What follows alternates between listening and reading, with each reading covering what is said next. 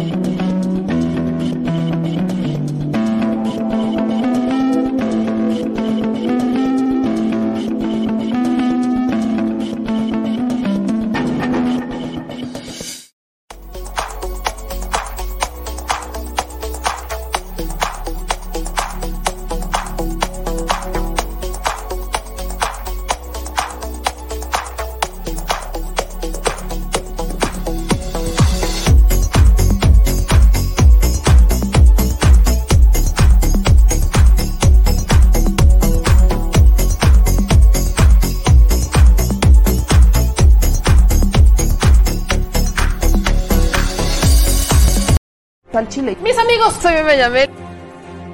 Las mujeres estamos molestas. Llevo seis años y ingresé por secuestro. Por mi parte, yo no creo esa enfermedad. Yo. Mucha les arda y les duela. Bueno, ya saben. Nosotros salimos por la necesidad. ¿no? Gracias a Dios, a lo mejor vamos a volver a comernos dos veces al día. De la crisis que se vive en los hospitales en Tijuana. Aquí las noticias o te enchilan o te dejan picado.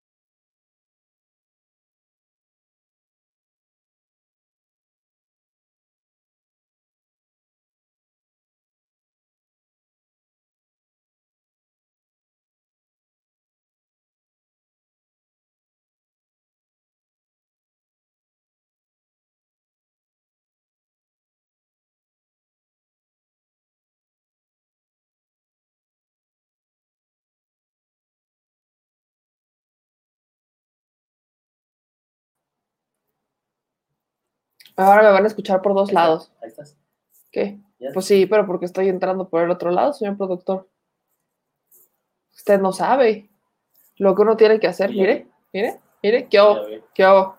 Aquí haciendo circo, maroma y teatro porque el señor productor no sé qué pasó hoy con el micrófono.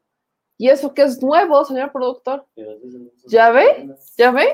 Eso le pasa por andar en Pejelandia. A ver, ¿qué, qué va a hacer el señor productor? ¿Ya se escucha, señor productor? Segundo. Se escucho, pero me escucho yo desde este lado, señor productor. No, hombre, de verdad que ay, hoy ha sido un día de puras fallas, ¿eh? De puras fallas. Por ejemplo, eh, me dicen, me dicen en redes sociales que no notifica, que no está notificando este, las transmisiones, que no había estado notificando. De hecho, muchos me estuvieron diciendo por acá que no se escuchaba, que no se notificaba, nada, ¿no? Sí, sí está prendido, señor productor. Mire, está prendido. Brillan los poquitos. Mira nomás. Ahí va el señor productor a hacer sus. Ya, ya sé que ya me escucho, ¿verdad? Pero pues no se va a ver como me encantaría que se viera. porque ahora se, se escucha por un lado y este, no, es una verdadera, este, no, es una verdadera cosa bien extraña, ¿eh? La neta, la neta. Y miren, dicen, llevo media hora esperando, dice Patricio Bucio, ya, ya, yo sé, yo sé, mis amigos, ustedes están, eh, paciencia, prudencia, verbal, contingencia, digamos por acá. Ah, ok, muy bien. Bueno, aquí ha sido circo, maroma y teatro, como pueden ver. Bueno, me voy a quedar aquí un rato, porque el señor productor no sé qué va a hacer. Pero bueno, vamos a entrar derechito y sin escalas. Transmisiones tropezadas hemos tenido el día de hoy varios youtubers. Vi que eh, no estaban llegando las notificaciones en algún lado, en otros lados sí estuvo llegando las notificaciones. No sabemos qué está pasando, pero no se preocupen que aquí estamos y como les digo... Bienvenidos a la Chile Cueva. Bienvenidos, mis amigos, a las Chile Noticias con su Chile Servilleta, o sea, sé yo, me llamé para todos ustedes, porque hay mucha información el día de hoy.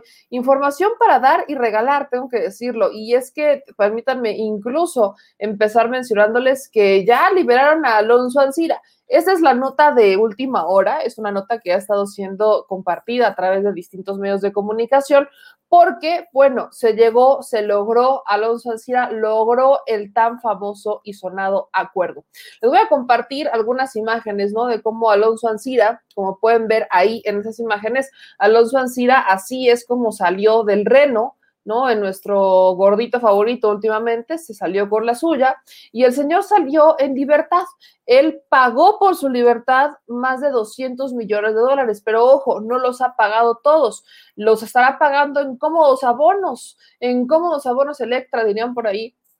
Digo, aquí el tema es que se está recuperando el daño, se está, eh, se está haciendo pues la recuperación del daño de lo que generó la venta de esta planta chatarra de fertilizante, esta fertilizadora chatarra, que nos vendieron como nuevísima, ¿no? Nos vendieron como una planta brillante, perfecta.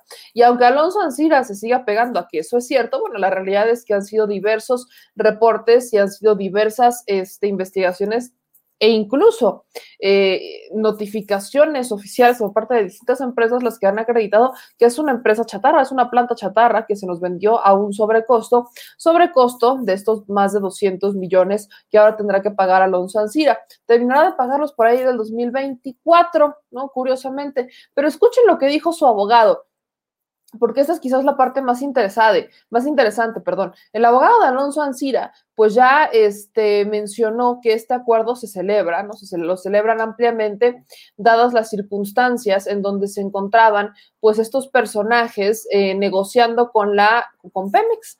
Estaban buscando que se formalizara este acuerdo por unos 216 millones 664 mil 40 dólares. Se va a cubrir entre, en tres pagos entre noviembre del 2021 y noviembre del 2023, digo, casi ya 2024. Este es, eh, él se asumía, ¿no? Como una víctima colateral, decía Alonso Ancira que él era un daño colateral, una víctima del, del odio del presidente López Obrador hacia eh, la mafia del poder, hacia Salinas y demás. Incluso Alonso Ancira decía en entrevista con Loret de Mola, ¿no? Que el presidente le tenía que pedir perdón pedir perdón porque él era solamente una víctima, pero en realidad se le estaba acusando de haber causado daños patrimoniales a Pemex durante la administración de Emilio Lozoya. Ahí sobornos, hubo eh, dinero eh, de, por medio, por supuesto. El llamado rey del acero, como le dicen, eh, lamentablemente, pues estuvo generando mucho ruido desde la transacción que se logró en 2014, cuando Pemex adquiere esta planta, esta empresa de fertilizantes que llevaba inactiva más de 14 años, que se encontraba en un pésimo estado, pésimo estado, y pese a ello, el gobierno de Enrique Peña Nieto pagó 475 millones de dólares, los cuales 200 serían destinados para su rehabilitación y modernización. Con esta compra, Pemex aseguró que se iba a reactivar la producción en la planta de pajaritos en Veracruz, pero tres años después el gobierno informó que los tiempos para hacer la rehabilitación no habían generado utilidades para el Estado y que el proyecto no era rentable, ¿no? Algo que se sabía desde el inicio. En 2018 la Autoridad Superior de la Federación habría informado que esta compra era realmente un fiasco. Entonces, les digo, hay documentación eh, oficial y esta iniciativa de la petrolera para la reactivación de esta industria de fertilizantes, pues en realidad fracasó en ese momento. Hubo distintas investigaciones, particularmente rescato la de Quinto Elemento Que muestra estos, eh, esas transacciones. De acuerdo con el portal, un mes después de que Pemex compra agronitrogenados a Altos Hornos de México, la compañía transfirió más de 3 millones 700 mil dólares a las cuentas de Grangemouth Trading Company y esta compañía es una offshore de Odebrecht de las que se movieron millones de dólares para sobornar a políticos. Entonces, esta parte es importante porque se nos quiere vender una idea que no es la correcta. Eh, por su parte, la Fiscalía General de la República presentó pruebas de las operaciones que llevaban a la compra de agronitrogenados y demás, y entre junio y noviembre de 2012 fueron 3 millones transferidos de Altos Hornos de México a una cuenta de Hilda Lozoya, hermana de Emilio Lozoya, el exfuncionario de Pemex. Más tarde, Altos Hornos transfirió otros 500 mil dólares a una cuenta en Suiza a nombre de Emilio Lozoya. Y este, hubo 34, sí, 34 millones que sirvieron para comprar la famosa casa en Lomas de Besares, en la Ciudad de México, también a nombre de Lozoya. En julio del 2020 se informó que Ansira había estado sido investigando por la DEA por un supuesto lavado de dinero y de ahí viene todo este trazo importante. Alonso Ansira, pues es el accionista mayoritario presidente de la Junta Directiva de la empresa Altos Hornos de México y él desde un inicio declaró que era inocente, ¿no? En 2019 lo detienen en España a solicitud de las autoridades mexicanas con fines de extradición. Tras llevar un año su proceso en libertad, en noviembre se entregó voluntariamente a la policía española para reingresar a prisión. Su extradición se lleva a cabo luego de que el empresario perdiera este último recurso de súplica que estaba haciendo para el proceso y pese a su presunta disposición de devolver cerca de 200 millones que equivalen al sobreprecio de Pemex que pagó por agro, agronitrogenados, la realidad es que se fue bastante renuente. Incluso quiero decir aquí que el delito que se le imputa no es tan simple. La fiscalía puede solicitar al juez una medida eh, cautelar como el brazalete de prisión domiciliaria porque estamos hablando del delito que eh, podrían ellos considerar como encarcelamiento. Incluso, ¿no? Estos delitos por los que se le acusa no es nada más el haber este movido, haber sobornado y demás. Simplemente que estamos hablando de un señor que estafó al Estado, ¿no? Estafó al Estado con ayuda del Estado. Y acá quiero rescatar que todo esto se los menciono y lo saco a tema, porque a mí no se me hace suficiente que por haberle visto la cara al Estado, con la ayuda del Estado, obviamente, en este caso de Emilio Lozoya y de este, personajes como este, Enrique Peña Nieto y Luis Videgaray, y podremos hablar incluso de Pedro Joaquín Codwell, secretario de Energía y demás. A mí no se me hace justo que estén en libertad. Digo, yo no creo que sea solamente un castigo ejemplar, digo, celebro, qué padre que estén regresando la lana, pero aún así no se me hace que este sea un castigo ejemplar. Entonces, vayan a ver, vamos a ver lo que dice su abogado, ¿no? El abogado de Alonso Ancira porque esta parte se pone interesante. El abogado de Alonso Encira dice que este es un acuerdo al que se llega después de obviamente estar eh, negociando mucho con la autoridad, eh, que fue un acuerdo que por fin logran llevar a cabo y que pues estamos hablando de efectivamente más de 200 millones de pesos que tendrá que pagar este señor hasta noviembre de 2023. Son tres pagos los que va a tener que hacer. Y aquí el abogado de Alonso Ancira pues explica un poquito más a detalle de qué se trató ese tema. Lo reparatorio y todo. ¿Qué monto es ese acuerdo? el acuerdo?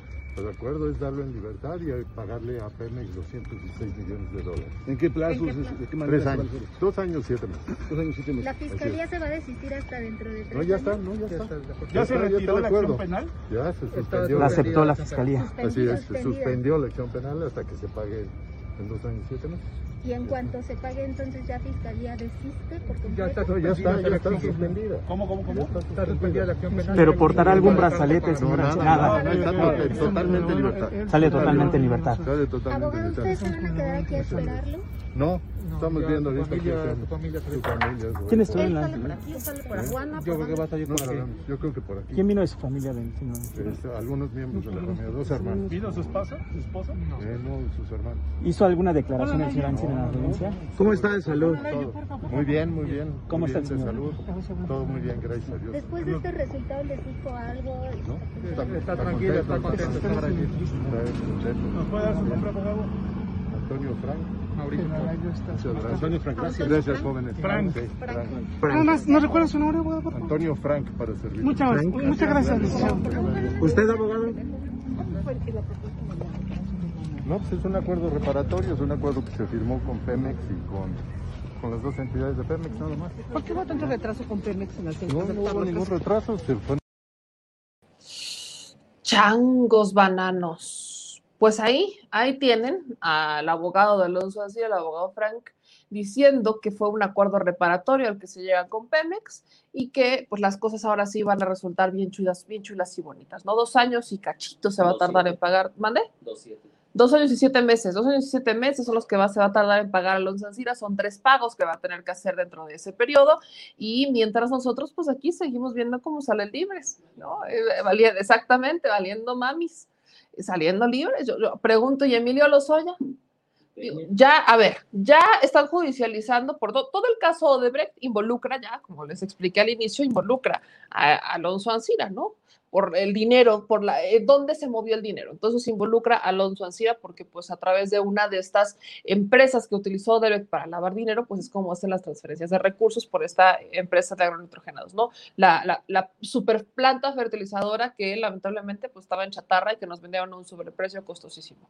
Total, Después de todo este esquema viene la, la aprobación de la reforma energética, ¿no? Bueno, que se dio un año antes la aprobación de la reforma energética a raíz de ella, y ahí estaban varios sobornados. En este caso, hablamos, por ejemplo, de un Jorge Luis Lavalle, actualmente está en prisión, a menos que me corrija el señor productor y que de la nada nos enteremos que también ya salió libre, porque a esas alturas no me extrañaría.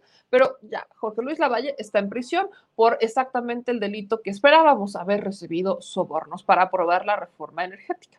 Luego se supone que tendremos ya que ver judicializado también a Luis Ubé, ¿no? La artífice principal de este tipo de esquemas en la administración de Enrique Peña Nieto. Yo lo creo, yo creo que sigue en el MIT, creo que el MIT lo, abrazó, lo acogió, lo tomó en sus brazos y no más, no hemos vuelto a saber de él más de cuando tiene que defenderse y manda una carta. Enrique Peña, bueno, estuvo en una boda en Panamá, bueno, estuvo en una boda por allá, si no estuvo en Panamá fue en Santo Domingo, no me acuerdo, pero andaba en una boda, él anda de boda en boda, ¿verdad?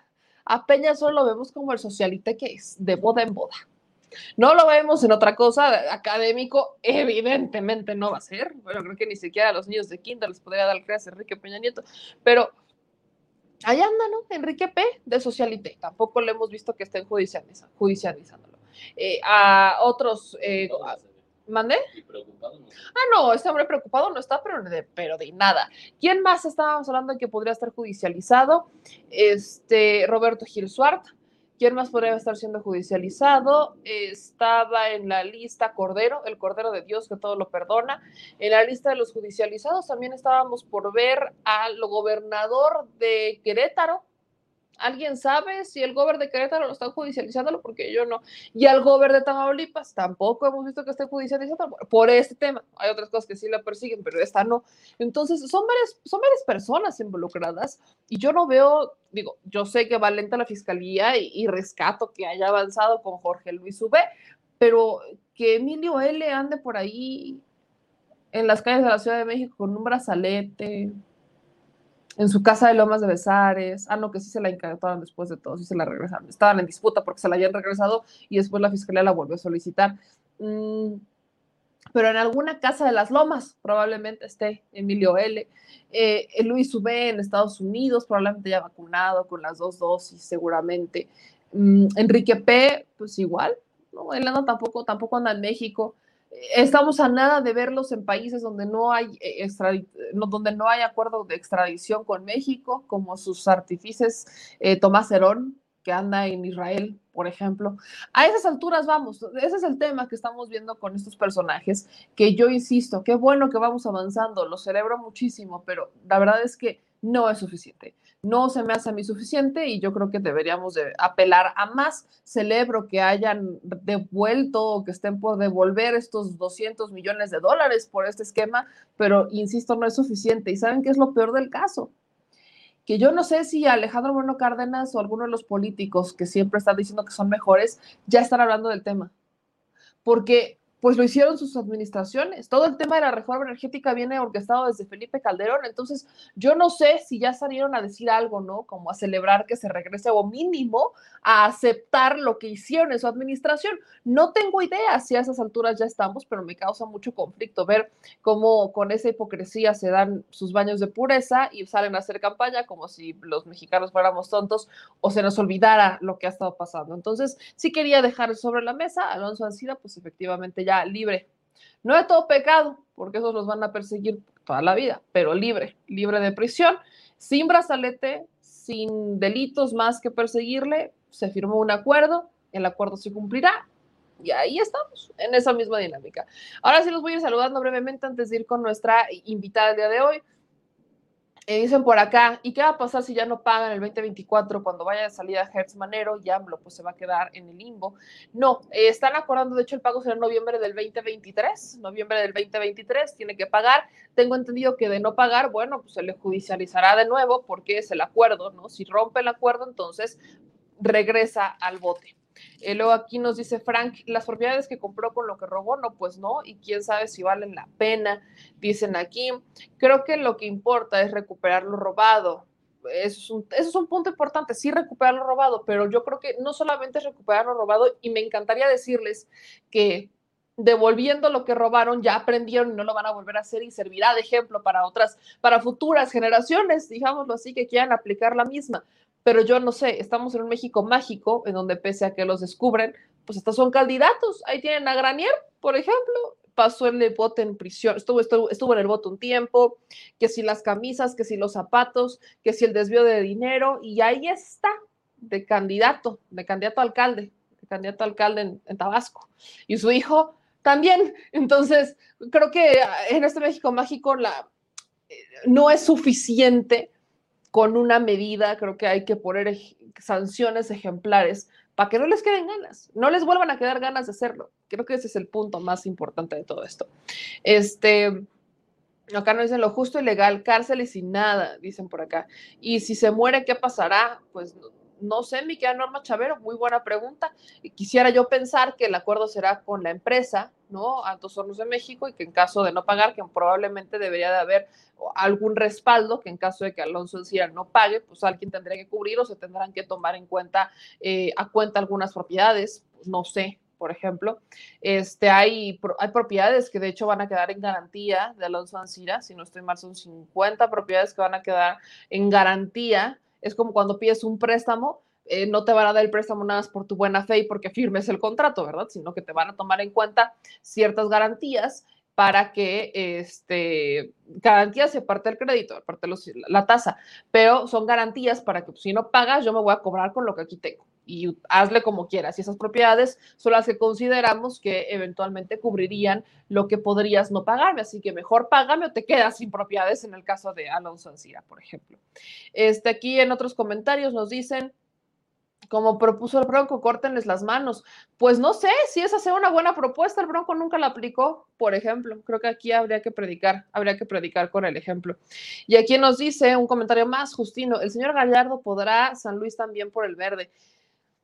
Pues miren, hay muchos señalamientos que tenemos por ahí. Por ejemplo, el Pollo Gallardo en San Luis Potosí, el candidato del Verde a la gobernatura, contrató, si no estoy mal, a JJ Rendón para levantar la campaña. Sí, a este mismo que dijo que Andrés Manuel López va a dar un peligro para México. Curiosas, curiosos los caminos, curiosos los caminos en tiempos electorales, ¿verdad? Curiosos los caminos. Y bueno, mis amigos, como les he estado diciendo, creo que aquí también es importante que eh, tengamos todos los panoramas de, los escenarios en general. Y estamos en tiempos electorales. Y estos tiempos electorales, mis amigos, nos llevan a hablar con aquellos que están haciendo campaña. Y quiero agradecerle a la diputada, candidata, el día de hoy, de Los Ángeles Huerta del Río, Huerta del Río, perdón, que es candidata a diputada federal, está en el proceso de reelección es un proceso de reelección que el INE pues no ha puesto las reglas muy claras, ¿no? Eh, parece que para algunos sí, para otros no, y creo que esto es pues un tema muy incierto.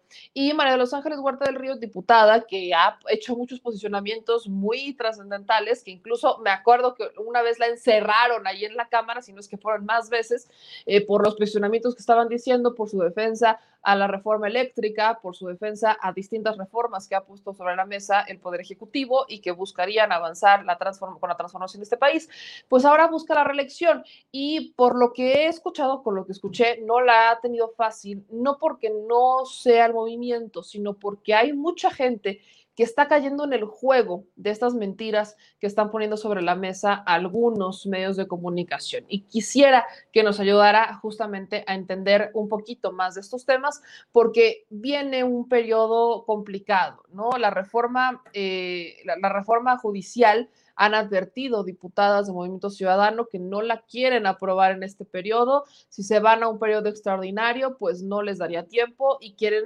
aprobarla a la siguiente, ya, ya no sería siguiente periodo, sino con los nuevos diputados. Entonces, estamos hablando de una reforma importante que ha sido bastante controversial y aquí sí quisiera que entráramos en materia de, pues, no solamente la importancia de las elecciones y del Instituto Nacional Electoral y cómo está jugando, sino de la inequidad y el poco piso parejo que estamos viendo de este eh, instituto árbitro electoral que hoy debería de ya haber sido reformado hace mucho. María de los Ángeles Huerta, ya no sé si decirle diputado, candidata, pero ¿cómo está? Buenas noches. ¿Qué tal, Meme? Muchas gracias, muchas gracias por la invitación, muy contenta siempre de, estar contigo y muy interesada por tus profundas reflexiones. La verdad que me gusta mucho el periodismo que haces, me gustan mucho tus preguntas al presidente, te veo varias veces ahí preguntando con, con mucha inteligencia. Y bueno, lo que dices, súper interesante, ¿no? Lo primero que yo quiero decir es que creo que hay un error muy grande en la manera en cómo el INE está manejando las reglas para la elección inmediata, ¿no? Creo que los, los eh, personas que, que estamos buscando la inmediata reelección, eh, tenemos muy poco margen, ¿no? De, de, de, de, maniobra. Es una cosa inédita en México, ciertamente hay que decir que la reelección existía, pero no, no existía la reelección inmediata. Y entonces el, el INE enloquecieron con las reglas, ¿no? Y entonces no puedes publicar cosas en tu página de diputada porque la consideran la página institucional y entonces tienes que abrir otra página y entonces tienes dos personalidades, la personalidad de la candidata y la personalidad de la, de la diputada, ¿no? Y entonces cuando estás de candidata no puedes hablar de cosas de la diputada y viceversa. Una cosa muy absurda, eh, eh, muy demasiado acotadas, ¿no? Las reglas, estoy segura, porque además lo estoy investigando. Yo eh, creo que tenemos que desaparecer el formato en el que el INE hoy está trabajando. No el INE, como dijo hoy el presidente, pues todos los países del mundo, en todos los países del mundo hay alguna instancia encargada de las elecciones, ¿no? Sobre todo del dinero, digamos, que entra en, en el juego electoral, pero no podemos seguir teniendo un INE que pretende eh, acotar a unos, pero a otros no, ¿no? Porque es un referí, un árbitro, pues como decían antes en los partidos de fútbol, ¿no? Algo como, como los árbitros vendidos, ¿no? Que que están en una lógica de favorecer a unos y en la misma de no favorecer a otros, ¿no? De que nos quieren quitar la mayoría, no quieren registrar a los candidatos, como tú sabes el caso de, de Michoacán y de Guerrero, ¿no? Están ahora salieron con la cosa de que ya le llamaron la atención al presidente, es una locura absurda, ponen reglas así, las reglas que se le ocurre en ese momento, ¿no? Cuando ya empezó el juego ya, ya quieren cambiar las reglas, en fin, yo estoy muy disgustada, creo que también la población, creo que eh, pues ahora lo que tenemos que hacer una vez que se redefina otra vez el, el Congreso, que yo espero que nosotros sigamos trabajando ahí para seguir transformando este país con la mayoría. Este, pues lo que tenemos que hacer es realmente revisar con mucha profundidad qué está pasando en esta materia, conocer la experiencia internacional y, darnos cuenta que, que no hay ningún país que funcione así, ¿no? Fíjate, para Monex no se dieron cuenta que, que el Prianato se había gastado cuatro mil millones de pesos que habían salido de no sé dónde, de Odebrecht o Beto a saber de dónde, ¿no? Pero para Morón, sí, por 10 mil pesos, hombre, le cancelan una candidatura, ¿no? O sea, hay una total inequidad, un desafío permanente contra, contra Morena, ¿no? Contra el gobierno, en fin, si uno dijera, oye, estos árbitros fueron eh, iguales antes, no, se, no, no les sirvieron al poder, no se agacharon frente a Peña Nieto y, y otros, este, pues dirías, bueno, ¿no? Pero en realidad, si uno recuerda, yo estoy haciendo un expediente completo de las totales inequidades, empezando por fraude electoral y por haber permitido gastos monumentales de los otros partidos, por decir que no se dieron cuenta, ¿no? Todas esas cosas que hizo Lorenzo Córdoba antes pues, no pueden ser olvidadas, ¿no? Ante, ante lo que está hoy haciéndole a Morena. Creo que todo eso va a tener que, que salir, estamos pensando en el tema del juicio político, ¿no? Porque no se puede tener impunidad en un país en donde lo que queremos justo es acabar con ella. Entonces, pues vamos a ir viendo, pero por ahora pues tenemos que tener algunas, algunas precauciones. Y en el ámbito televisivo, increíble, ¿eh? el INE tiene un departamento en donde deben revisar los tiempos asignados a cada partido en función del, de los votos, ¿no? Y de la, de la proporción de votos que tiene cada partido. Y si tú ves la televisión abierta, que yo lo he estado monitoreando porque es parte de mi interés, incluso de mi interés académico, ¿no? Este, lo que yo veo son, eh, se está repitiendo un poco en la historia del peligro para México, ¿no? Donde todo el tiempo, todos los partidos, entonces tienes un anuncio de del PRD, uno del PAN, uno del PRI, uno de redes, uno en contra de Morena, ¿no? Y luego tienes un anuncio de Morena en favor de Morena, ¿no? Entonces, no hay equidad en, la, en, el tema de los tiempos. Yo me pregunto quién lo está revisando. Yo me pregunto que nos, que nos diga la autoridad exactamente cómo se están distribuyendo los tiempos en medios de comunicación, porque lo que se ve es muy inequitativo. Y eso ya está produciendo un efecto en las calles, ¿no? Porque Pero, la gente... eh, Dime. Perdón que la, que la interrumpa. No, y, no te y eso, eh, por ejemplo, no los representantes de Morena en el INE lo han denunciado. Es que, ¿sabes qué? Yo creo que hay tantas cosas, ¿no? Tantas cosas que atender que probablemente no, no, no, no, no lo hayan hecho. No lo sé, se lo voy a preguntar a Sergio en estos días, pero no sé si lo han denunciado. Es algo que puedes ver, que puedes detectar, ¿no? Yo incluso, uno de mis, yo tuve un amigo hace años que es el que se encargaba del monitoreo en el INE. Y ahora que yo he estado preguntando quién está monitoreando, ¿no? ¿Cómo está la definición? Porque se supone que ellos deben de poner los tiempos con base, como te digo, en la proporción.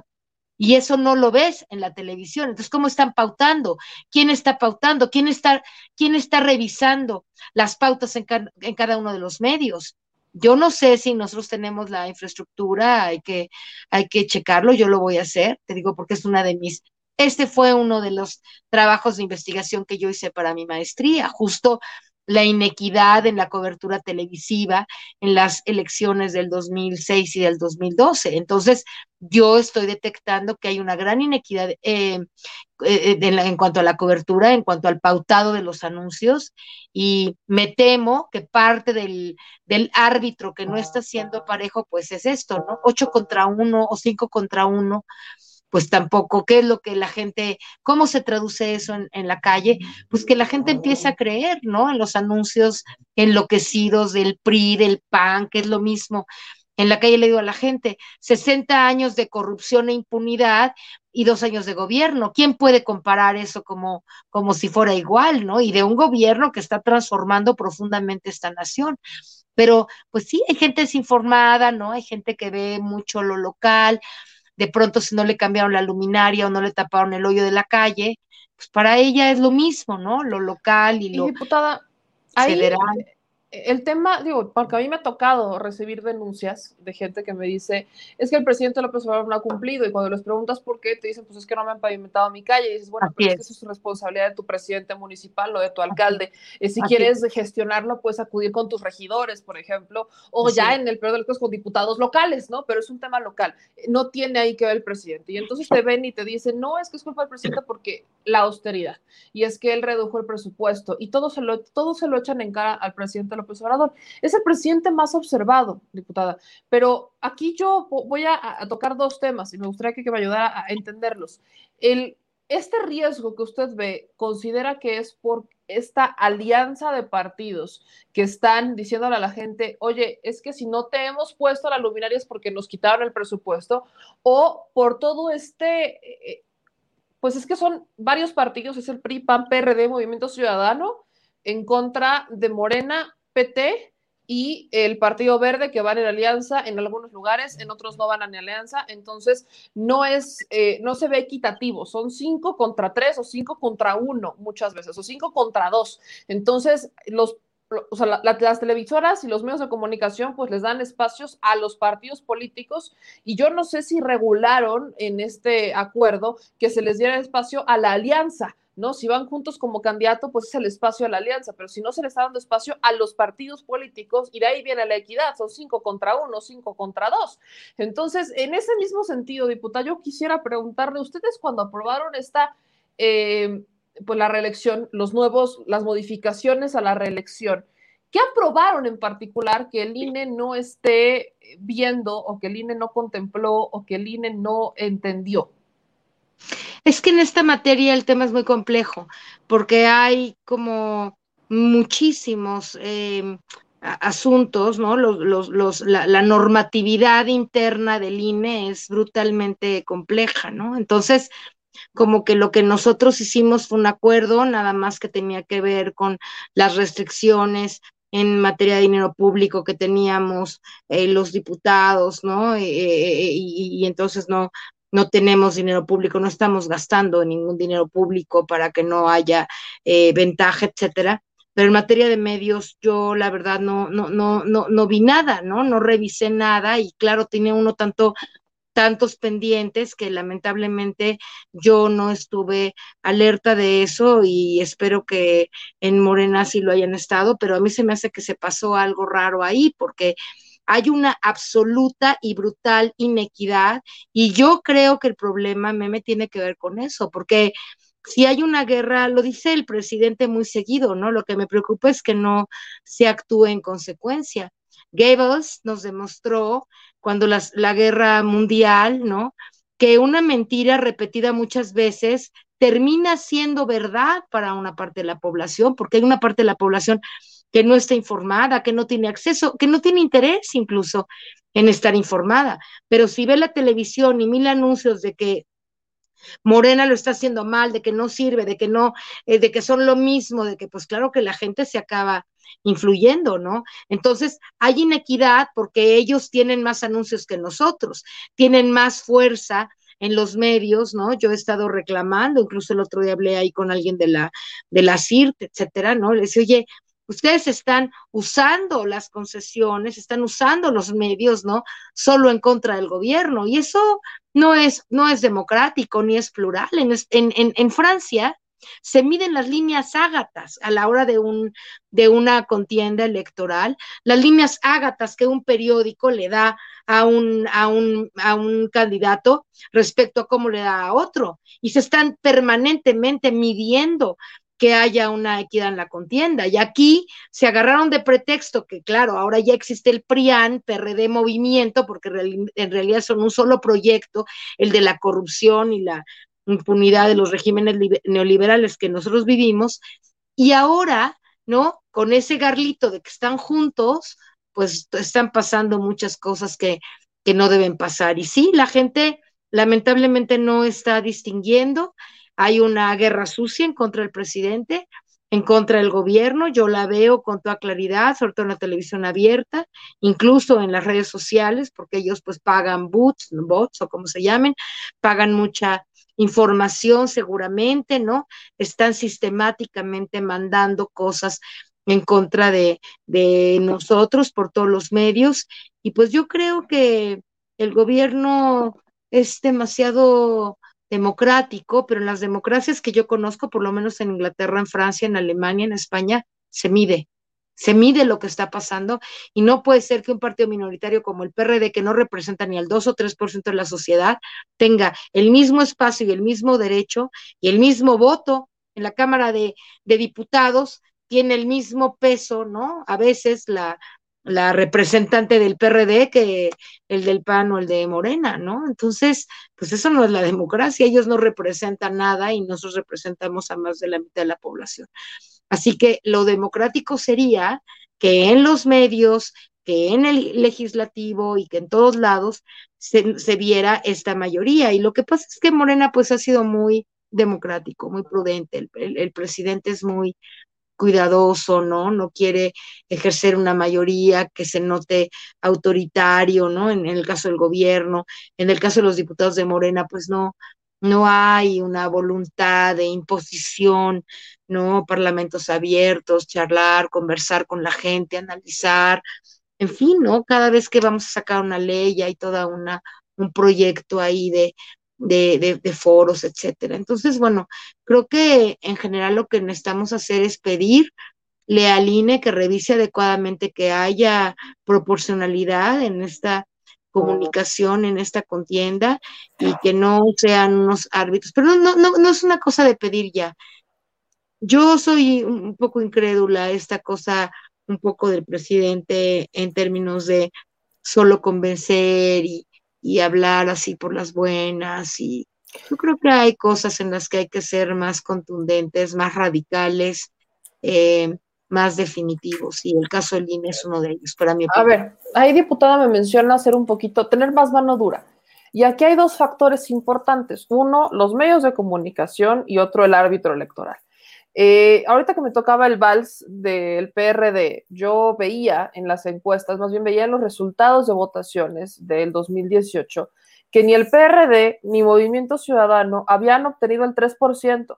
A mí me resulta muy curioso que sigan siendo partido político cuando no tienen ni siquiera el 3%. No habían tenido el 3% de votación en 2018, que es una votación federal, no una votación en donde se votó por presidente y donde tenían que cumplir y no cumplieron. Y yo veo con extrañeza que el INE pues, los, los, los mantuviera ahí. No sé si hay eh, alguna regla. ¿eh? Era, era, una cosa, era una cosa que no debió de haber ocurrido.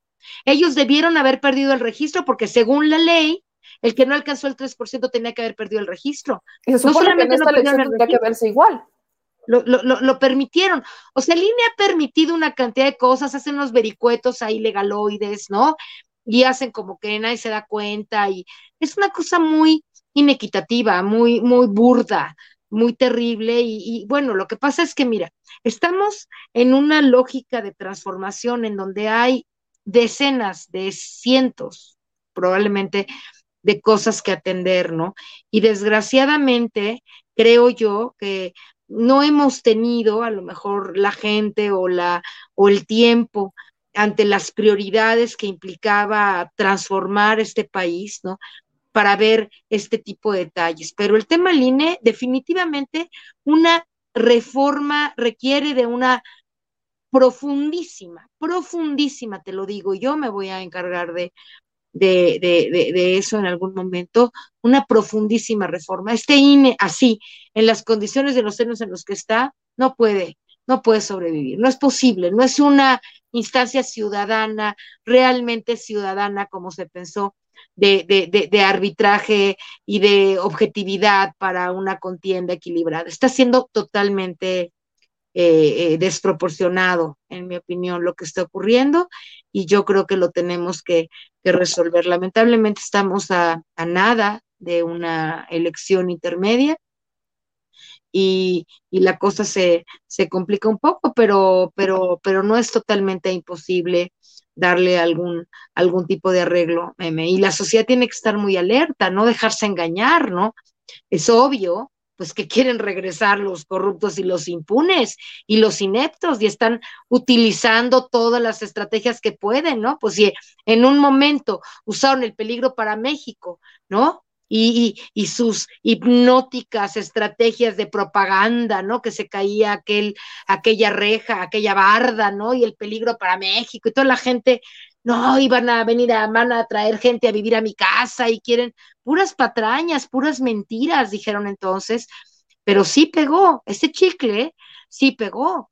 Te repito, esta idea de que una mentira dicha muchas veces, miles de veces, convence. Claro la, la, piensan verdad eventualmente. Y, y, por eso estoy poniendo esta nota que sacamos hoy en The Mexico News, una de, de, las notas que tenemos preparada para este enlace, porque quería preguntarle, diputado, usted está más cerca de estos temas. Eh, hay dos campañas que están circulando en redes sociales. La primera, que tiene rostro y tiene nombre y apellido, que está orquestada por Denise eh, Dresser, en donde dicen que ellos van a anular el voto.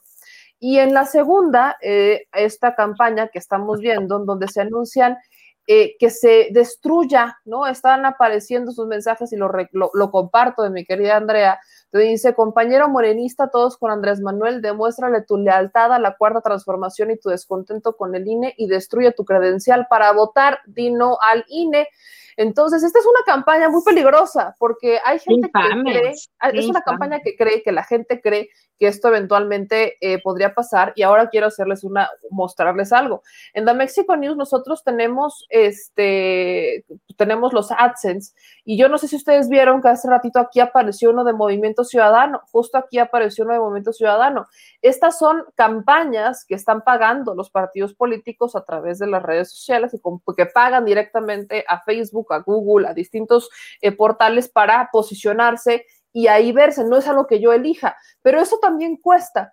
Y cuando menciono el tema del movimiento ciudadano, indudablemente pienso en un Samuel García y en todo el dinero que se estaría gastando en la campaña eh, desde Movimiento Ciudadano y que el INE no ha dicho ni pío. Me preocupa, por ejemplo, un Enrique Alfaro, también de Movimiento Ciudadano, que salió a emitir una cantidad de videos presumiendo obras no les puso los logos y no salió con nada institucional, pero salió él presumiendo obras y proyectos del Estado cuando estamos en veda electoral y me preocupa también más un Tamaulipas, ¿no? Con un gobernador cabeza de vaca que también está saliendo a hacer campaña, ya no sabemos esa campaña para que lo perdonen, para que se les olvide que está en un proceso de desafuero o para que voten por el Partido Acción Nacional. Y el INE no emite un solo criterio. Y ahorita que me menciona la mano dura diputada, le tengo que preguntar, ¿existen las condiciones para que desde la Secretaría de Gobernación se emita algo? ¿Cree que ocurra? ¿Cree que debería de pasar este posicionamiento?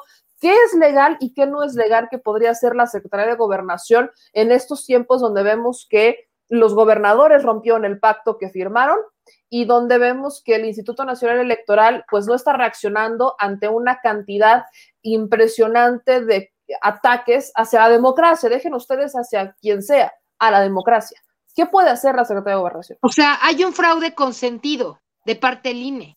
¿No? Está consintiendo otra vez un fraude electoral en contra de, de nosotros, en, corta, en contra de un proyecto de alternativo, de izquierda, de transformación que hoy estamos, que hoy está en el, en el gobierno, ¿no? Está cerrando los ojos, como tú lo acabas de mencionar con estos múltiples ejemplos, y por otra parte a, los, a nosotros nos tiene amagados. Yo no puedo ni pautar, ¿no? Porque ahora con, con esto de que, de que, de que eh, eh, no sabes cuánto se puede y que no, y cómo, y cómo te van a vigilar, pues nada más van a agarrar cualquier pretexto. Si a Salgado lo quitaron por 18 mil pesos, imagínate lo que pueden hacer por cualquier diputado. Entonces, por un lado, estás amagado, los que sí cumplimos con la ley, ¿no? Estamos eh, amagados, sin poder prácticamente movernos, ¿no? En, en redes, en medios, casi no puedes hacer nada. Y por otra parte, ellos permitiendo y no vigilando ni la televisión, ni los medios, ni la cantidad de anuncios, ni lo que hacen los gobernadores,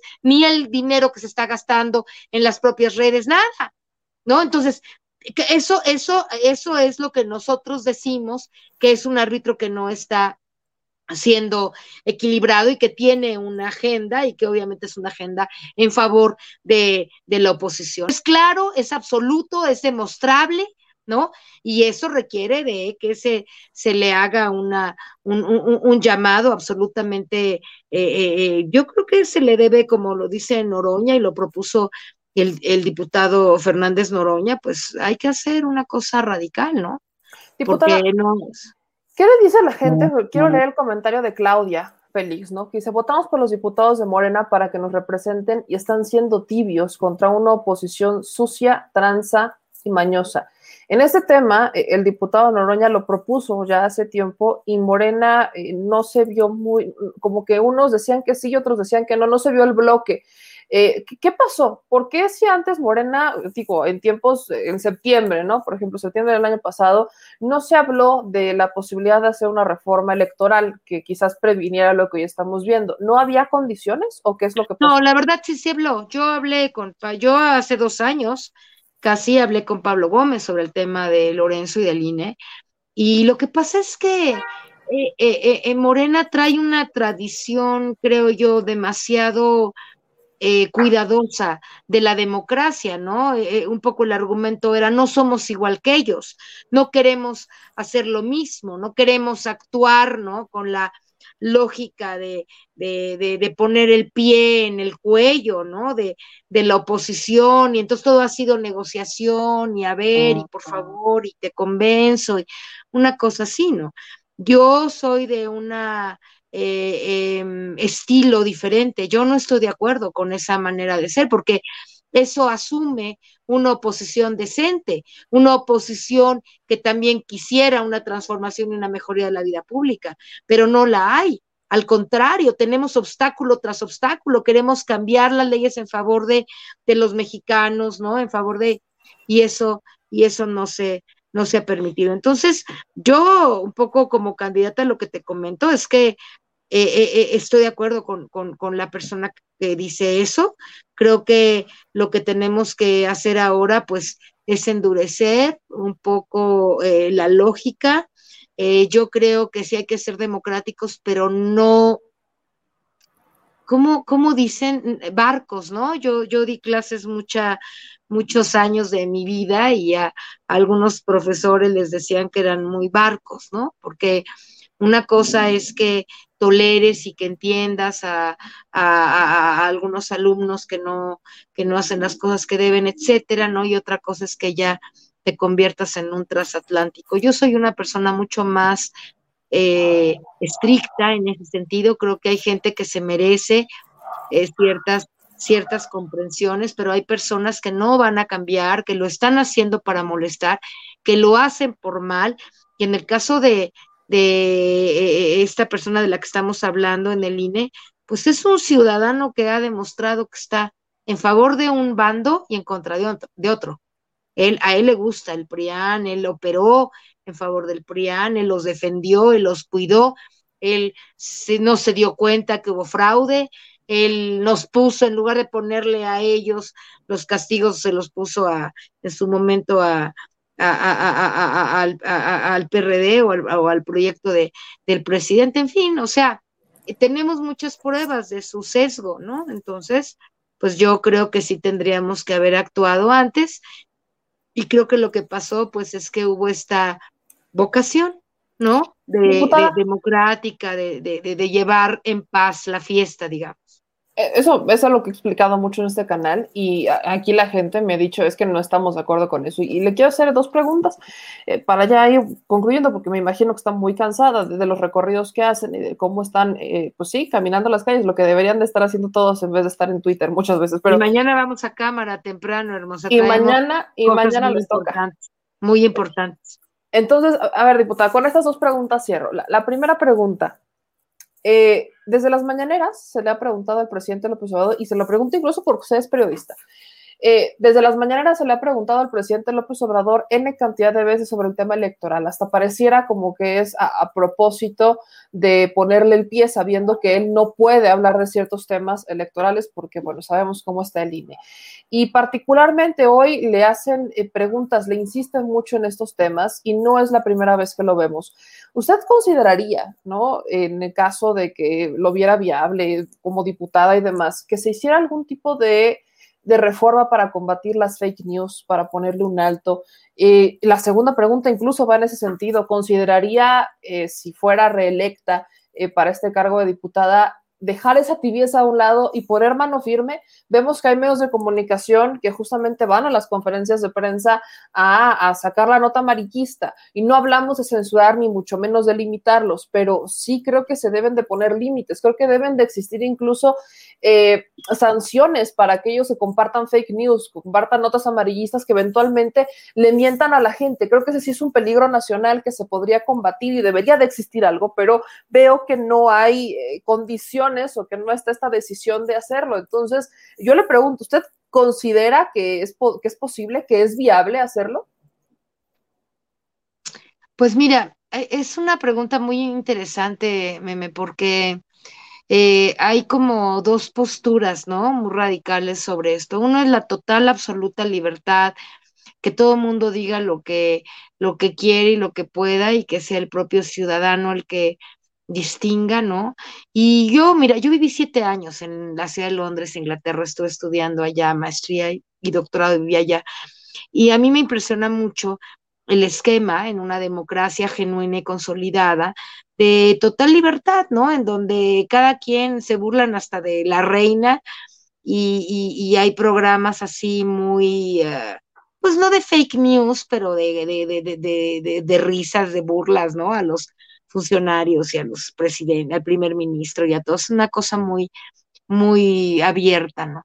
Pero por otro lado, eh, ese mismo eh, Estado, el Estado eh, inglés y en general el Estado europeo, tiene mucho cuidado de que los medios, en que los medios de comunicación primero estén al alcance de toda la gente y realmente traduzcan y haya espacios de, confiables para, para que la gente pueda tener información fidedigna. Y yo creo que aquí el problema que tenemos, ¿no? Y eso es una cosa que necesitamos arreglar también como, como eh, poder y como poder legislativo en algún momento como gobierno, que es el tema de los contenidos en los medios. O sea, creo que no hay equidad, creo que no hay democracia en este país en ese sentido, porque todos hablan mal y nadie habla bien, ¿no? Y nadie habla de lo que está pasando, nadie dice con muy poca frecuencia encuentras en las redes, por ejemplo, ustedes, ¿no? Vicente, tú, algunos eh, otros eh, eh, eh comunicadores de las redes, pero en general en la televisión abierta, nadie. En la radio abierta, casi nadie. En la prensa escrita, ni se diga, ¿no? Entonces tienes, como dijo el, el presidente, ¿no? Con escasas excepciones al 95% o 90% de los medios de comunicación que llegan al pueblo, que llegan a la gente eh, común y corriente, digamos, al pueblo que no tiene dinero para pagar los datos que implica poder ver tu programa o abrir el internet o lo que sea, ¿no? Que ellos pues, prenden la tele y la televisión abierta porque no pueden pagar ni siquiera a lo mejor una, una cablevisión o lo que sea, estas cosas de la televisión privada. Este, entonces la gente está totalmente marginada de buena información, ¿no? Y solamente escuchando pues tanta, tantas patrañas. Entonces yo creo que sí, mi postura, te digo, yo soy más directiva, soy más eh, eh, sí creo en la total apertura cuando tengamos la consolidación democrática, pero nosotros venimos de un régimen muy autocrático, muy autoritario, muy vendido, que compraba votos en la Cámara a punta de maletines que repartían, ¿no? Entre los legisladores, etcétera. No puedes venir de eso y luego pensar que ya democracia, todos, digamos lo que quieran. Pues ese no es el sistema en el que estamos viviendo. Y aquí ¿no? hay un tema complicado también, también diputado, y permítame hacer la reflexión para darle cierre a esto. No se trata de censurar, ¿no? Ojo, no se trata de censurar no, la no. crítica. La crítica es parte del trabajo, la claro. crítica es parte de la chamba, es parte del periodismo. Creo que es necesaria la crítica, pero también es necesario el hacerlo con total claridad, ¿no? Una cosa puede ser que cada quien tenga su corazoncito y que le vaya a cada partido y es completamente respetable, pero creo que aquí el tema es, díganlo, ¿no? Sean honestos, como incluso el esquema, yo siempre lo comparo con el esquema de Estados Unidos, que sabes de qué medio es que y a qué le tiran y quién los está financiando y quién está claro, detrás claro. y tienes total certeza de quiénes son, entonces no hay de medias tintas, no te engañan, entra la sátira política y sabes que de este lado vas a encontrar sátira que le tira al otro y de este lado, pues, sabes a lo que le tiras. Y eso es justamente lo que al menos muchos buscamos. Y por ahí quisiera incluso preguntarle esto. El presidente muchas veces dice, ¿no? ¿Cuántas veces ha visto un medio de comunicación dirigido por periodistas, ¿no? Medios de comunicación tradicionales. Digo, pues es que no es tan fácil, no tienen la lana. Entonces, eh, diputado, usted podría, eh, por ejemplo, lo digo porque este siempre ha sido su compromiso con la gente, comprometerse a dejar atrás esa tibieza y buscar encaminar hacia un Estado mucho más equitativo, objetivo e incluso en pro de una información mucho más pareja para la ciudadanía, ya que ellos decidan? Totalmente. Eh, eh, además tienes tú que saber, no sé si lo sabes, pero te lo digo, mi eh, voluntad y mi vocación en la vida como comunicadora, como periodista y como académica, y yo hice un doctorado en comunicación política justo con este tema. O sea, mi tema eh, de, investigación y de trabajo, digamos, ¿no? Eh, por muchos años ha sido lograr que los medios de comunicación, ¿no? Y ver cómo funcionan los medios de comunicación y tratar de ver cómo, ver qué tenemos que hacer para que sean equitativos. Y creo, sí, que en efecto, ¿no? Eh, en algún momento lo que yo quiero hacer en mi vida, pues es involucrarme de lleno, ¿no? En que esto en este país se pueda consolidar. Yo pues me he metido en muchas cosas, soy una eh, eh, funcionaria eh, pública, servidora pública, pues que me he dedicado a, seguir la, la, lógica de esta transformación y creo que nos ha ganado la, no la inercia, sino la necesidad de entrarle a todos los temas prioritarios a los que le hemos entrado en estos últimos tres años. Tú eh, no me dejarás mentir porque has seguido un poco eh, lo que hemos hecho en, en, en, en, los diferentes lugares donde, donde, donde estamos trabajando. Y bueno, pues claro, primero hay que darle prioridad a lo necesario, pero esto es de primera importancia, lo que estás diciendo, y lo vamos a poner, por lo menos yo, en lo que a mí respecte, lo voy a poner en el número uno de mi prioridad. Lo hice desde el principio de esta de, esta, de este trabajo que hoy tengo. Lo que pasa es que pues no, no hubo mucho eco, la verdad. Pero, pero ahora creo que tenemos que darnos cuenta que debe ser una de las prioridades, la consolidación de la comunicación democrática de un Estado que se está transformando, es una prioridad absoluta si realmente queremos construir esa democracia. Si no, si no ponemos atención en el estado de la comunicación pública, podemos hacer muchas otras transformaciones, pero si no hacemos esta y no logramos proporcionalidad, equidad, igualdad, ¿no? Eh, eh, sobre todo equidad, porque tú no puedes tener, aunque, aunque la, el objetivo de la prensa sea criticar, no es que critique el 90%, el 99%, y nadie habla de lo que está pasando, se critica y se habla, ¿no? En un régimen realmente democrático se tienen la crítica, pero también la, el reconocimiento, pero también la posibilidad de hablar. El otro día me peleaba con unos en unos medios en donde les dije, desde que empecé esa transformación, siempre hay dos o tres hablando en contra de la transformación y uno en un programa cualquier programa de la televisión abierta que yo he ido a muchísimos, ¿no? Estoy yo sola y dos o tres en contra del gobierno. ¿Qué equidad es esa? Si nosotros representamos a más de la mitad de la población. Eso no es equidad. No puedes tener lo mismo que está pasando con los anuncios. Todo en contra y uno a favor, tres en contra y uno a favor. Pues yo, si yo, si yo como, como eh, legisladora represento a la mitad de la sociedad, no, puede, no puedo estar eh, peleando y discutiendo con tres que están hablando totalmente en contra de un proyecto de nación. Eso no es democracia. Eso es un autoritarismo mediático que no debemos ni deberíamos haber tolerado y que ahora pues vamos a tener que ver cómo vamos eh, trabajando para mejorar eso, ¿no? Porque el, presidente lo, lo diagnostica todos los días, pero, pero no se trata nada más de tener un diagnóstico, ¿no? Se trata, si ya sabe que Goebbels eh, demostró que una mentira dicha mil veces produce ciertos efectos, pues no puedes nada más quedarte viendo a ver cómo están diciendo las miles de mentiras para a ver luego cómo te van aquí. Eso no se puede, ¿no? Tienes que actuar en consecuencia del diagnóstico que tienes. Y el diagnóstico que yo tengo respecto a la comunicación pública es que es totalmente, totalmente inequitativa y en contra del gobierno de la cuarta transformación. Eso es lo que yo diagnostico, igual que lo hace mi presidente, nuestro presidente. Y sobre el tema creo que hay que actuar con mucha, con mucho eh, fuerza y lo vamos a hacer. Este, eh, eh, eh, meme, tienes mi compromiso. Diputada, ya a modo de conclusión y para despedirlo, ¿qué le cambiaría a usted a la 4T? ¿Qué le mejoraría?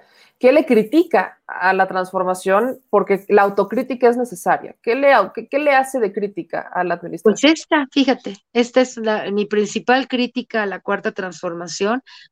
Tiene que ver con la falta de una política de comunicación social que permita que toda la gente realmente conozca eh, las grandes ventajas de este gobierno de la transformación. Creo que eh, se equivocaron pensando que las mañaneras eran suficientes o que la inteligencia ¿no? de nuestro presidente en cuanto a su capacidad para comunicarse políticamente, porque creo que es un gran comunicador el presidente, pero creo que no, creo que no bastó, creo que no basta, creo que teníamos que haber tenido una política de comunicación social mucho más amplia, mucho más compleja, mucho más integrada y creo que creo que no se tuvo y creo que estamos viendo en las calles hoy las consecuencias de, de eso. Gobernar es comunicar y cualquier otra cosa también, pero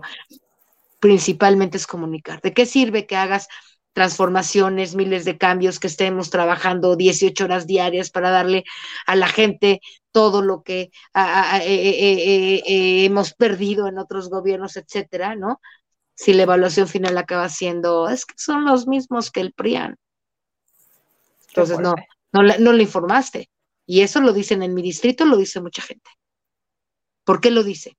Porque no está informada, porque no sabe, porque no se enteró, porque no oye la mañanera, porque no le interesa, porque oye todos los días la televisión abierta hablando pestes de, de, del gobierno. Esa es la verdad, y eso se nota en las calles.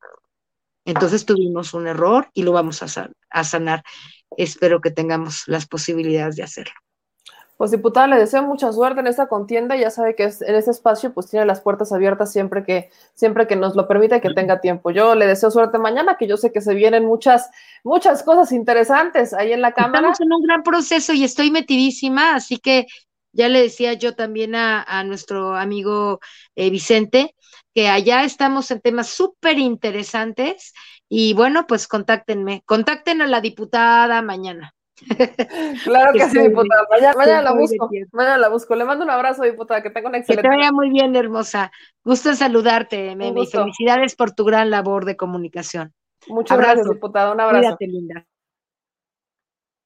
Pues amigos, yo creo que aquí sí es válida mucho la autocrítica, ¿no? Creo que es válida la autocrítica de decir, pues fuimos tibios. Ahora sí que fuimos, fuimos. Morena fue. Yo les dije, les dije mucho que eh, Morena traía este chip, este chip de decir que si no, que, que, no eran lo mismo y que iban a pegarse a las reglas que ya estaban escritas, ¿no? Como decir, bueno, vamos a jugar by the book para que vean que podemos jugar, para que no digan que somos este, ni represores, ni dictadores, o sea, todo lo que han dicho que vamos a hacer, no lo vamos a hacer para evitar justamente esto, pero creo que sí se les ha salido un poco de las manos, porque lamentablemente seguimos teniendo estas, eh, estos, son más no, no son más, fíjense que no son más, el pueblo es más, pero son más los que tienen más y más acceso y más recurso. ¿Por qué lo, lo hablo? Si no hablo de más en volumen, sino que es más dinero el que tienen. Ahí, ahí vemos a a Salinas Pliego, por ejemplo, jugando un ratito a ser el que quiere desaparecer el INE, pero luego también golpeando a la administración porque no está de acuerdo, ¿no? Ahí tenemos un ejemplo. Luego tenemos a Claudio X González, igual jugando, bateando para un lado y golpeando y golpeando y sacando una cantidad de recursos impresionante para atacar a la administración. Y vemos una cantidad de dinero y cantidad de dinero y cantidad de dinero y a la gente que han mantenido o han querido mantener ignorante durante mucho tiempo, ahí la vemos como despertando y diciendo, bueno, es que esto sí, esto no, ¿qué es lo que está pasando? Hay algunos muy incrédulos todavía y la falta de internet en todas las, en todo México, pues ha mermado, la neta, ha, mermado muchísimo, porque hay muchas personas que están pues solamente a lo que escuchan en el radio o a lo que ven en la televisión. Y yo les decía, vaya, incluso aquí en la ciudad me he topado con Ubers, ¿no? Me he subido a Ubers que estar escuchando el radio, ¿no? Yo no diría, bueno, es que hoy un día un Uber pues está escuchando, no sé, Spotify, ¿no? O está escuchando música. No, están escuchando el radio. ¿Y qué escuchan en el radio? Pues escuchan la corneta, por ejemplo. Y no sé si ustedes han escuchado la corneta, pero bueno, eh, vaya programa con el hermano de Videgaray, con eso tenemos para dar y regalar. Entonces, escuchan la corneta o escuchan a eh, los que todavía escuchan Radio Fórmula, a Chumel Torres, a López Dóriga, los que escuchan W Radio, ¿no? A Loret de Mola, y son programas que han venido escuchando durante mucho tiempo que tienen una cobertura amplísima, porque pues, de hecho se han cansado los medios en ampliar la cobertura para vender cada vez más espacios. Y entonces, pues, ¿cómo, cómo te peleas con eso? Nosotros nos peleamos con eso en Spotify, con nuestros podcasts, nos peleamos con el, el productor se ríe nos peleamos con eso, eh, con nuestras transmisiones en YouTube, que hoy no notificó. Ojo, hoy tenemos muy bajas visualizaciones porque no estuvo mandando notificaciones, pese a que lo compartimos en Telegram y que lo compartimos en Twitter, pues no manda notificaciones. Hoy no mandó notificaciones YouTube, entonces muchos se fueron enterando porque ahí les dije, no, mandó notificaciones y empezaron a compartir. Oye, oye, está bien. O sea, mucha gente se fue enterando así porque también los algoritmos están cambiando y entonces estamos peleándonos contra los pocos, los, muchos recursos que tienen, contra los pocos recursos que tenemos nosotros y de los que nosotros nos hacemos con ustedes, ¿no? De lo que ustedes nos mandan y de su apoyo. Pero es una lucha, mis amigos, que eventualmente eh, los medios que han detonado, muchos de ellos, han sido o por un apoyo masivo de la banda o por un apoyo masivo de la banda. Y eso es lo que hoy seguimos viendo. Hoy seguimos viendo cómo es que el dinero ha podido más. Y yo no me voy a cansar de decirlo. Yo espero ver cada vez más personas que abran los ojos y que se sumen a esos proyectos en donde cuestionamos, donde criticamos. Yo leo, leo sus críticas y me dicen por ahí, ¿de qué sirve votar por Morena si van a ser así de tibios? Y ahora piden votar por el PT. Porque el PT ha demostrado ser pues, un poco más firme en sus convicciones. Eh, ahí tienen a Noroña, este vicecoordinador de la bancada de, del PT, y ahí tienen al PT que ha dicho, pues vamos a entrarle al quite, pero también el PT, digo, ningún partido es perfecto. Muchos de ellos todavía, hasta el propio Morena, ha postulado refritos del PRI y del PAN, y yo sí creo que ahí es donde la han regado, porque no porque cambien de partido dejan de ser los que roban. Es como si les digo, a ver, eh, Javier Duarte, no supongan que Javier Duarte se pasa a Morena. ¿Van a votar por Javier Duarte? La neta, yo no lo haría. Soy honesta. Pero hay muchos que dicen, no importa, votemos por Morena. Y después ya, no pasa nada. Y por ahí me dice, pues, ¿qué sugieres? Yo no soy para sugerirles nada, yo soy para que ustedes decidan. La vida no es fácil, mis hermanos. Me encantaría que alguien nos dijera, esto es lo que va a pasar si tomas esta decisión y simplemente tomarla. No, creo que hemos aprendido sobre la marcha y opciones hay, opciones hay, no me digan que no, opciones hay para cambiar el curso de la historia. Y las opciones también están en la crítica, están en la crítica y en el cuestionamiento. Eh, quizás hoy más que nunca celebraríamos esta alianza entre el PT y Morena, porque hay una opción, por ejemplo, para aquellos que dicen, yo no estoy de acuerdo con los candidatos de Morena, bueno, volteo a ver otra opción que es aliada del presidente y me voy con esa opción porque han demostrado ser mucho más eh, firmes. Hemos visto que muchos dicen, yo no le voy a ninguno, pero quiero ir a ejercer mi voto para evitar que, eh, que llegue el PRI y el PAN. Vemos que el presidente incluso mostró, arriesgó, se arriesgó porque no debería de estar enseñando las encuestas a favor de Morena en la mañanera, pero muestra las encuestas eh, a favor de Morena en la mañanera y, se ve que la gente incluso eh, podría estar diciendo, yo podría, y lo digo con, con reservas, porque a esas alturas el que lo haya publicado el Reforma me da, me da un no sé qué, qué, qué sé yo, pero vemos que podría estar la gente diciendo, no, o sea, sí puede haber errores, no es administración perfecta, pero no son tantos errores como para decir, ah, sí, quiero que otra vez el PRI y el PAN vuelvan a dominar la Cámara. Está ese antecedente, pero el mejor pulso, el mejor pulso son ustedes, la ciudadanía, la gente. Y miren, nada más para que no, no me quede yo con las ganas de enseñarles esto, para que ya nos podamos ir a descansar, porque mañana nos toca mañanera.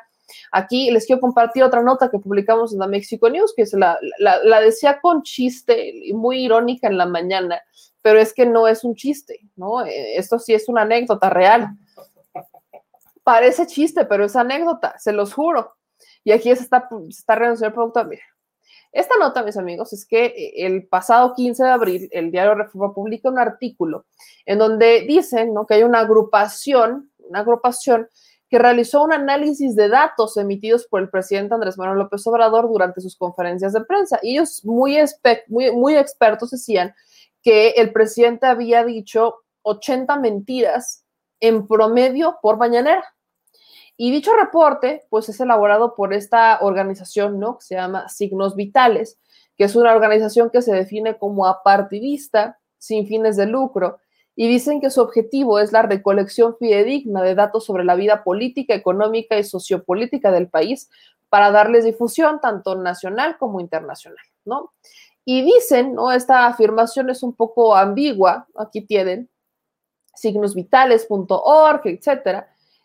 Y acá, ¿no? Mencionan, estamos ante un colapso social, la pobreza laboral aumentó de un 35.7% a un 40.7%, etcétera.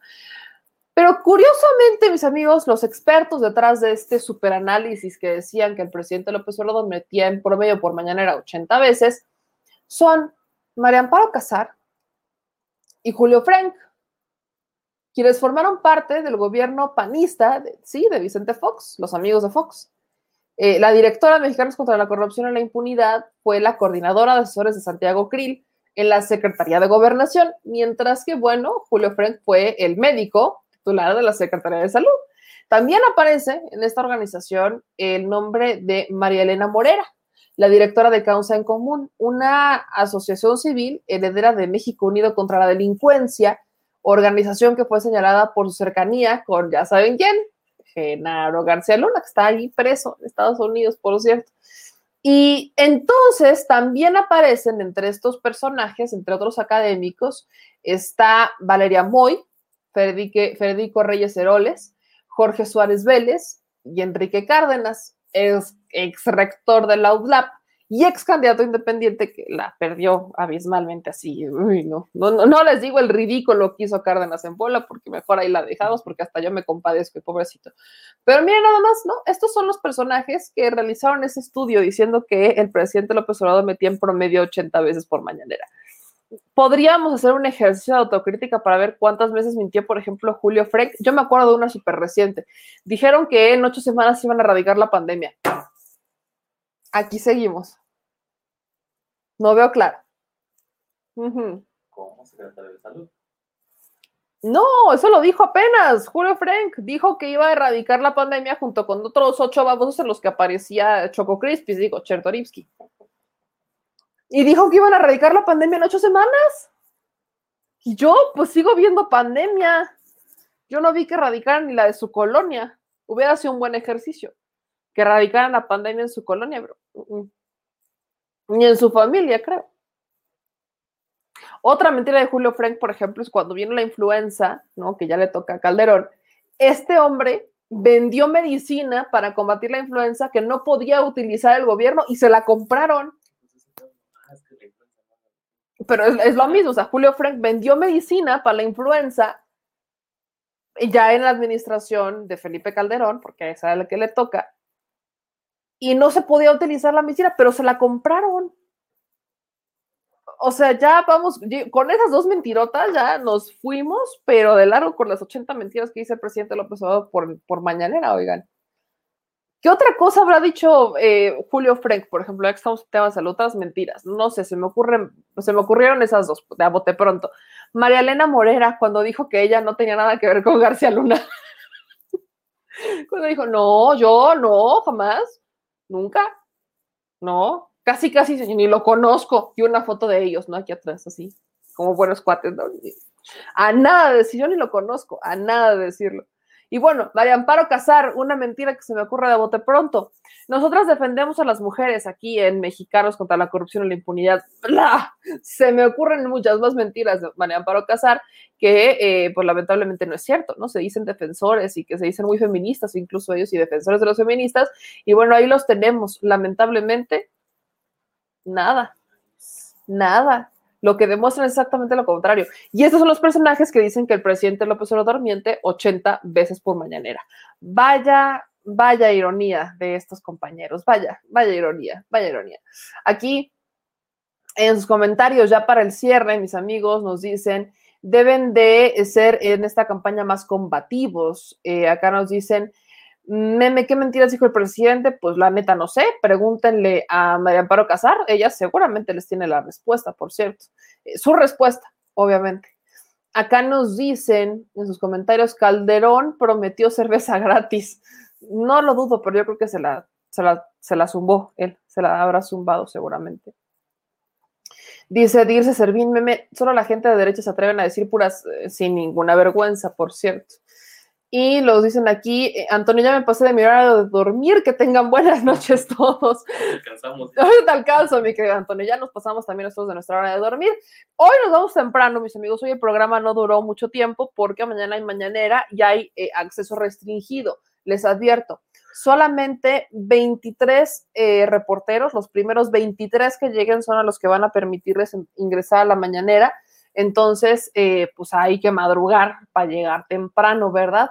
Así que ahí les encargo 23, solamente 23, los primeros 23 que lleguen son los que van a tener acceso a la mañanera y por eso nos vamos a ir a dormir. Para que podamos estar temprano ahí con nuestra casita de campaña, probablemente ya el señor productor ya está listo para ir a acampar allá afuera, ¿verdad, señor productor? ¿Ya estás listo? Muy bien faltaban más, pero como hoy YouTube no está notificando mucho, pues hay que moverse, dirían por acá.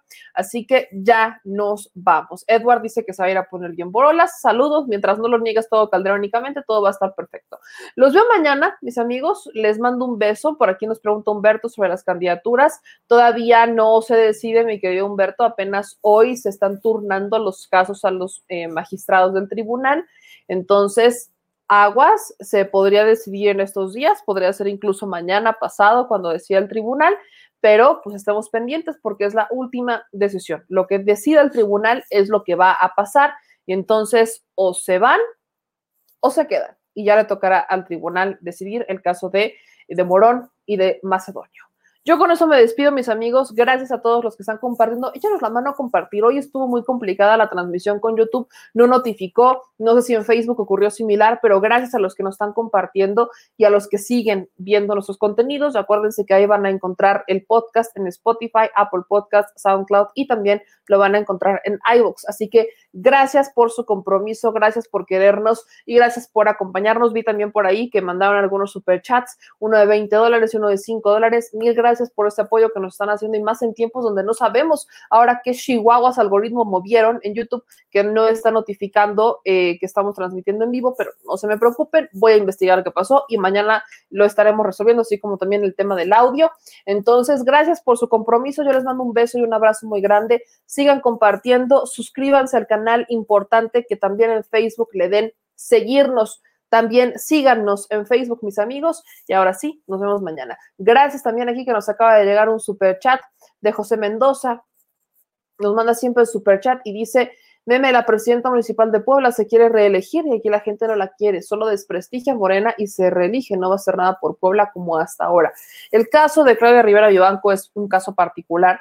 Ella llegó sin experiencia administrativa, solamente había trabajado en el INEGI, si no mal recuerdo, y eh, eso sí, Morena desde el principio, Morena desde chiquita, pero eh, tampoco llegó con mucha experiencia y empezó a agarrarla conforme el camino y lamentablemente Barbosa no la ha dejado trabajar me queda claro que la curva en Puebla nunca la cumplieron, la curva de aprendizaje natural de cada nuevo gobierno no la terminaron de cumplir y lamentablemente pues se ha topado mucho con pared, también hay un tema ahí con Barbosa que no la ha dejado trabajar mucho que digamos y en un otro sentido pues es que la neta Puebla es el estado olvidado, yo le, yo le llamo a mi estado el estado olvidado en esta administración porque está ahí como con Barbosa, como de, ah, sí, pues ahí a ver qué haces Barbosa, imita muchas cosas que hacen en el gobierno federal y bueno, esa parte lo celebro, pero él no gobierna y en Puebla, pues Puebla es una de las joyas de la corona que hoy está en riesgo de volver a manos de los panistas. No voy a decir morenovallistas porque el morenovallismo está en Fuerza Social por México o Fuerza por México, particularmente el heredero del morenovallismo está de ese lado. Entonces, bueno, se, se le regresaría quizás el poder un poco al panismo al yunguismo en el estado de Puebla. Y eso es lo que estamos viendo. Movimiento Ciudadano, pues no, no sé qué tanto pueda levantar en Puebla, menos cuando son exmarinistas, los que están eh, exmarinistas y no de los que trabajaban, sino de los que son políticos de café, que se fueron a Movimiento Ciudadano y que fueron, pues sí, puestos ahí por eh, Álvarez Maynés. Entonces, no sé qué tanto se pueda mover ahí, mi querido Estado, pero hay que estar pendientes, pendientes, salgan a votar, eso es lo que yo sí le digo, y denuncien Importante que denuncien. No solamente lo publiquen en redes sociales, denuncien. Denuncien en la FEPADE, lo pueden hacer en línea, denuncien en el INE, lo pueden hacer en línea. Que exista una constancia y que les den su folio de que denunciaron para que podamos exigir que haya mucha más información y mucho más piso parejo. Ojo con eso. Me siguen preguntando por Macedonia y Morón, todavía no se resuelve, ya tienen el tribunal los casos, lo estarán analizando y en esta semana estaremos viendo qué decide. Pero ojo con eso. Gracias también a Ofelia Jiménez que nos manda otros 100 pesos de super chat. Les mando un beso, les mando un abrazo, nos vemos mañana. Adiós. ¿Qué pasó? Al Chile, la indiferencia es el peor enemigo de todos y más de los animales. Los últimos datos del INEGI señalan que en México existen cerca de 18 millones de perros y alrededor del 70% viven en las calles, es decir, casi 13 millones han sido abandonados, extraviados o nacieron en las calles. Esto posiciona a México como el primer país de América Latina con mayor índice de perros abandonados y también con mayor indiferencia al tema. El abandono es un fenómeno que afecta a perros y gatos de todo tipo, no entiende de edades o de razas. El 20% de perros y el 11% de gatos abandonados son de pura raza, mientras que el resto son mestizos. Por otro lado, la mayoría de perros y gatos llegan al refugio en la edad adulta, aunque también son recogidos cachorros y animales de edad avanzada. El maltrato animal también está presente y nuestro país aún está en pañales, pese a que se está comenzando a legislar para crear sanciones más severas a quienes cometan ese tipo de delitos. Por eso es importante la participación ciudadana y pedimos tu ayuda. Es hora de dejar de callar y ayudar a darles voz a quienes siempre están ahí para darnos una patita. Educar, esterilizar, identificar, reflexionar y adoptar es básico para revertir la tendencia pero si tú no tienes la posibilidad de adoptar o rescatar, ayuda a diferentes organizaciones que ya lo hacen. Angelitos peludos.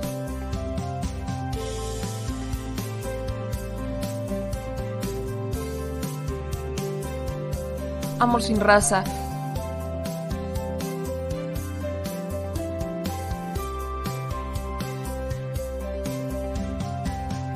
Puebla.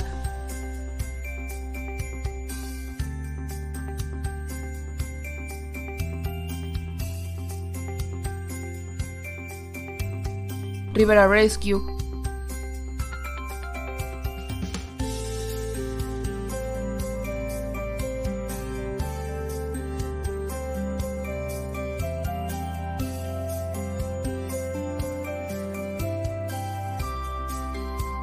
Voz Animal MX.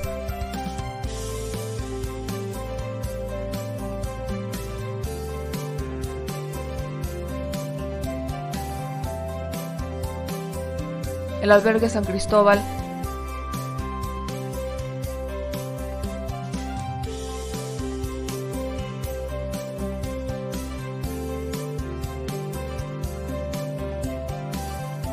Fundación Toby.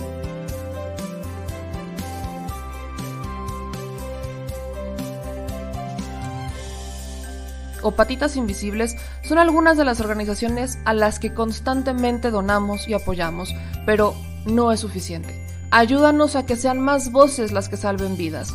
Sus patitas, de verdad, pueden salvar tu vida. Difunde y dona. Si estás en Puebla y quieres un café que de verdad sepa a café, ve a en Café. Vas a encontrar postres, variedad de cafés y tés, pero sobre todo un precio justo y sabor inigualable. Por la pandemia, su servicio es solo para llevar, pero de verdad no te lo puedes perder.